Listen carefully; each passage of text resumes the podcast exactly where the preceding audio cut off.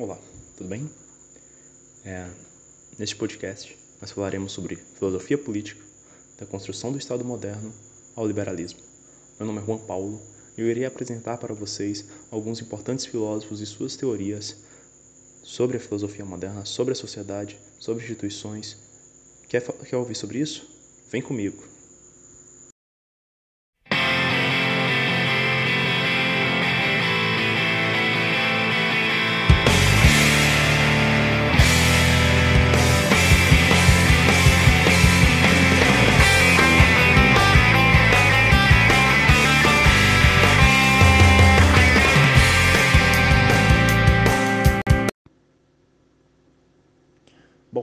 Dando continuidade ao nosso podcast, nós vamos abordar aqui sobre assuntos sobre filosofia política, de modo geral. Nós vamos citar aqui importantes filósofos modernos e liberalistas e nós vamos abordar sua visão de sociedade, de liberdade, de instituto de poderes e muito mais. Para dar início né, à nossa apresentação, vamos falar aqui sobre Maquiavel, que ele tem um, um espaço enorme perante esses filósofos pela sua importante visão sobre governo e sobre a sua maneira de ver, que ele era conhecido pela frase é, os, os fins justificam os meios. Ele fazia aqui uma importante crítica e análise da sociedade. Vamos começar aqui uma biografia, né, um, um espaço aqui, como era a vida de Maquiavel. E, bom, ele era um importante filósofo do Renascimento. Ele nasceu na metade do século XV, na Itália. Ele ficou muito famoso ao escrever a sua obra chamada O Príncipe. Para entender essa obra melhor, né, para ter uma melhor base, é importante que a gente saiba o contexto da criação dessa obra, que ocorreu antes mesmo dele criar o livro. Ele já tinha uma visão de política, ele fazia parte da política, ele morava em Florença e ele tinha uma posição nessa cidade juntamente com a família Médici, que era uma família que tinha um poder ali muito forte na Itália e que acabou por cair para uma outra dinastia. E aí acabou que Maquiavel foi expulso, foi exilado torturado e aconteceu muita coisa com ele que ele conta inclusive no livro. E aí que foi dado início à criação das grandes obras do autor Maquiavel. Foi aí que ele criou O Príncipe. E ele também tem livros que ele construiu, né, perante nesse tempo, que é como o, o comentário sobre a primeira deca, decade de Tito Livio, a Mandrácula e muitos outros. A principal obra, que é O Príncipe, né, ele faz uma espécie de manual político para governantes que almejam não apenas se manter no poder, mas também aumentar suas conquistas, o seu nome. Né, suas páginas do livro, o governante ele podia aprender como planejar, meditar sobre seus atos para manter a estabilidade do Estado, do governo, uma vez que Maquiavel conta sucessos e fracassos de vários reis para ilustrar seus conselhos e opiniões.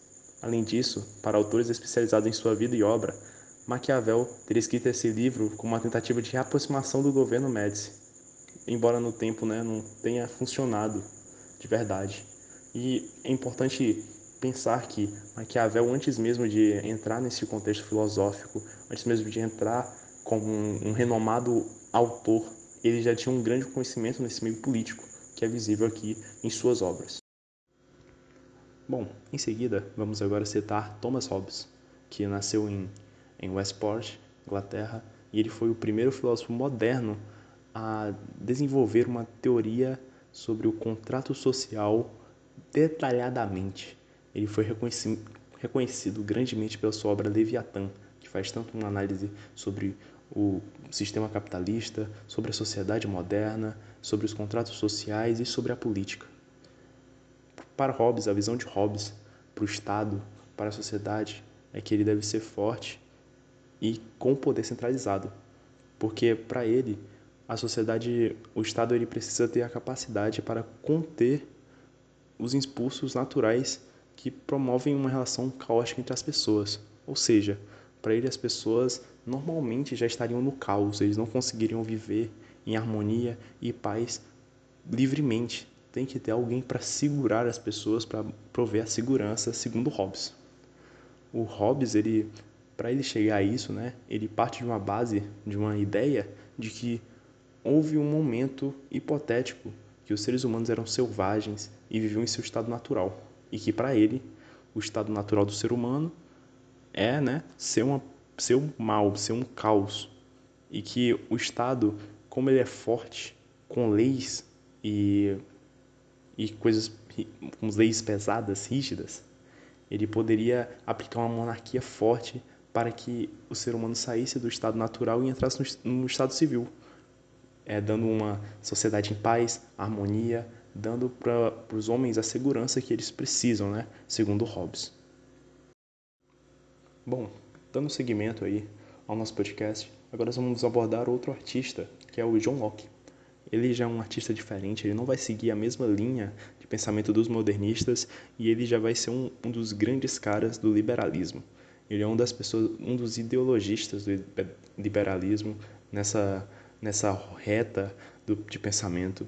Ele deu muito o seu rosto, ele foi um dos influenciadores e que ele é bastante reconhecido por ser um dos principais representantes do empirismo britânico e um dos principais teóricos do contratualismo, que é uma teoria que diz que a sociedade surge a partir de um pacto, um contrato estabelecido entre os homens, que faz com que estes estes que estão fazendo parte do contrato abandonem o estado de natureza e se organizem em sociedade, que ele né, cita, assim como Thomas Hobbes, é o estado natural do homem, como o homem é naturalmente caótico, como ele é naturalmente mal, entre aspas, e aí ele dá seguimento à sua, à sua linha de pensamento.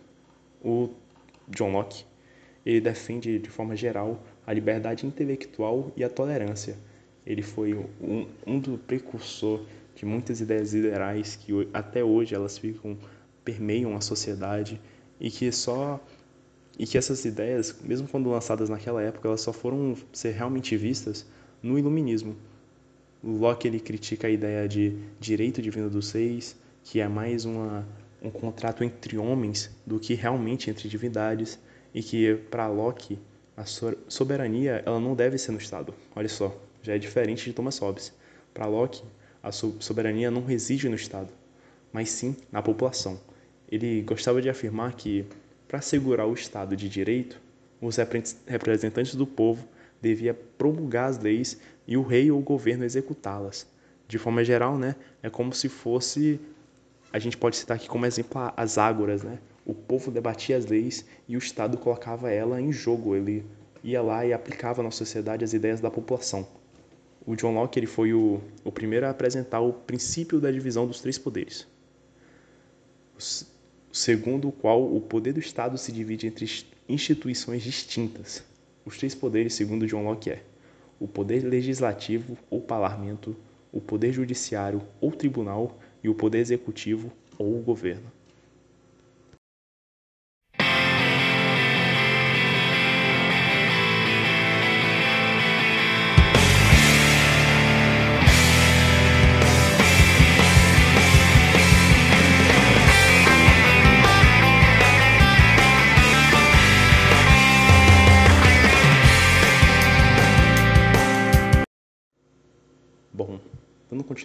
continuidade ao podcast, vamos citar agora Montesquieu ou Montesquieu, que ele foi um importante filósofo e um crítico do regime absolutista na França ali no século 18, 17, que era onde ocorria o regime absolutista.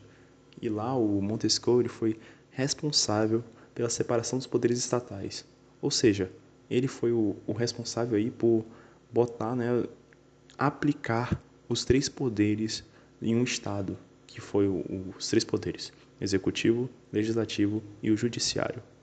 O Montesquieu, ele, ele viu né, essa forma de, de tripartite, ele dividiu o poder em três partes assim, como uma forma de solução para todo esse poder centrado para a corrupção, para o abuso de poder. Ele viu essa divisão de poderes como uma forma de sair desse sistema, de limpar o sistema. Ele pensava que que propondo essa divisão entre poderes, as pessoas elas esses poderes ficariam equilibrados, que de uma forma ou outra a autonomia entre esses e a intervenção nos demais poderes poderia assim cada poder não ser desrespeitado nas funções que deveria cumprir. Ao mesmo tempo, quando deles, um desses poderes ele se mostrasse excessivamente autoritário, ou ele passava das suas designações, os demais poderes teriam o direito de intervir contra a situação desarmônica. E é esse o grande papel do Montesquieu na sociedade e no mundo, que foi a implementação e a demonstração de, da funcionalidade desses poderes. É tanto que até hoje nos países é utilizado esse sistema que Montesquieu aplicou na sociedade, os seis poderes, os poderes legislativo, judiciário e executivo. Bom, agora analisar Jean-Jacques Rousseau, que Rousseau era um importante autor renascentista, modernista, que foi muito influenciado pelas ideias de Locke e que desenvolveu uma concepção teórica muito igual, muito parecida com a de Locke para explicar a origem da sociedade, que é com base em um contrato. Para Rousseau, o homem ele nasce bom, mas a sociedade o corromperia. Esta é a famosa frase né, de Rousseau: o homem nasce bom, mas a sociedade o corrompe. E é isso que serve como base para a teoria de Rousseau. Para ele, o, o homem ele busca garantir a liberdade natural e também dar uma segurança e bem-estar na vida em sociedade. Para ele, isso seria possível através de um contrato social por meio da, do qual prevaleceria a soberania da sociedade, a soberania política da vontade coletiva. O Rousseau ele acreditava nisso, que para que chegasse a, um, a uma sociedade agradável, segura e boa para o ser humano, era necessário que tivesse uma soberania da sociedade sob a soberania política, que funcionaria a partir do povo, a soberania da vontade do povo. Era nisso que Rousseau acreditava. Ele acreditava que era preciso instituir a justiça e a paz para submeter igualmente o poderoso e o fraco, o rei e o pobre, buscando a concórdia eterna entre as pessoas que viviam em sociedade. E um ponto fundamental que estava na obra de Rousseau era a afirmação de que a propriedade privada seria a origem da desigualdade entre os homens, sendo que alguns teriam usurpado outros. Bom, aí a gente nota, né, a importância do contrato social, porque os homens depois de ter perdido a sua liberdade natural, o que significa liberdade natural? É quando o homem ainda não havia corrompido, quando o homem era bom, que ainda existia uma piedade natural no homem. Aí esse ser humano ele necessitaria ganhar algo em troca a liberdade civil, sendo esse contrato social um mecanismo para isso. Mas e aí, o que é esse contrato social? Esse contrato social é o que, que sugere que o povo seria ao mesmo tempo parte ativa e passiva do contrato, isto é, agente do processo de elaborações de leis e de cumprimento destas, compreendendo que obedecer à lei que, que se escreve para si mesmo seria um ato de liberdade. Dessa forma, tratar-se-ia de um pacto legítimo pautado na alienação total da vontade particular como condição de igualdade entre todos. A soberania do povo seria, sim, dada ao povo, e, é, e ela serviria como condição para a sua libertação.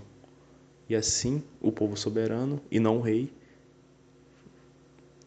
tornaria o ser humano bom e agradável, segundo Rousseau, né?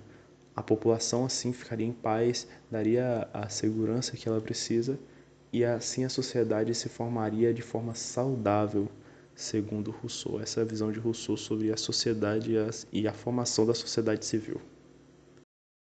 Como último tópico, vamos aqui analisar diretamente a linha de pensamento liberalismo, não mais um pensador, não mais uma teoria de alguém, mas sim o próprio movimento, que é o liberalismo.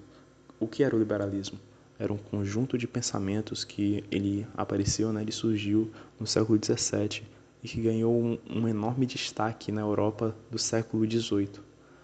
O, o seu principal aparecimento aí na sociedade aconteceu depois da Revolução Industrial, que foi no início né, do século XIX. De forma mais simples, né, uma visão mais, mais simples disso daqui, o liberalismo no mundo é olhar para as pessoas como se todos pudessem trabalhar e tivessem o conhecimento e direitos naturais para exercer sua capacidade. As ideias mais remotas do pensamento liberal político advêm da filosofia justnaturalista do filósofo inglês John Locke, que já foi citado aqui anteriormente, inclusive. John Locke ele foi o grande ideólogo nisso e o que ele pensou no, quando estava ideo, ideolo, ideolo, ideologizando. O que John Locke pensou quando estava dando o conceito de liberalismo, quando ele estava criando a ideia liberalismo. Para o, Locke, o ser humano ele possui direitos naturais, que são fundamentalmente o direito à vida, à liberdade e à propriedade. A propriedade privada, para ser legitimada como um direito natural, deveria ter uma função social que atenda a comunidade muito além dos ideais naturalistas. O liberalismo admite que não deveria haver um sistema opressor que retirasse dos indivíduos a sua liberdade, deixando-os livres, na medida do possível, para viverem e produzirem. Bom, neste podcast é notável a presença de grandes filósofos de renome até hoje, que todos eles faziam parte do Renascimento aí, eles faziam suas declarações sobre a sociedade, qual o ponto de vista sobre a sociedade e que a maioria deles compartilhavam a visão de que o homem é mau, o homem é fraco e que algo tem que ajudar o homem, seja um contrato, seja a sociedade, seja um Estado poderoso para impor limites sobre o homem, seja poderes, seja os próprios poderes, quando Montesquieu ele vai lá e delimita em três poderes para fazer o homem que está sob, no poder não abusar daquele poder ou não passar de suas limitações. Então a gente percebe aqui uma um comum aí uma, uma coisa comum entre eles que todos eles observam o homem como objeto de estudo só que observando a parte que, fraca do homem. E é importante citar né, que isso ocorre também por causa que naquela época era uma forma de crítica ao sistema absolutista que regia a França. E ali eles foram acabaram fazendo parte né, da Revolução Francesa. Cada um teve a sua parte ali, a sua influência, teve o seu pedaço ali na Revolução Francesa que marcou a história e que fez a sociedade ser como ela é hoje. Cada um desses artistas tiveram sua parte tanto na, no modelo da sociedade quanto no modelo dos poderes atualmente. Para concluir o podcast, eu quero agradecer aí por todos os ouvintes aí que escutaram até o final, que permaneceram aqui escutando e aprendendo junto comigo. Espero que eu tenha ajudado você a aprender junto comigo aí nessa aventura, nessa história aí da filosofia. Espero que você tenha compreendido exatamente o que eu queria dizer e que eu espero que você me acompanhe ainda mais nos próximos podcasts. Espero que você fique comigo aí. Então, vem comigo agora que no próximo podcast a gente vai abordar o capitalismo. É isso aí. Até o próximo.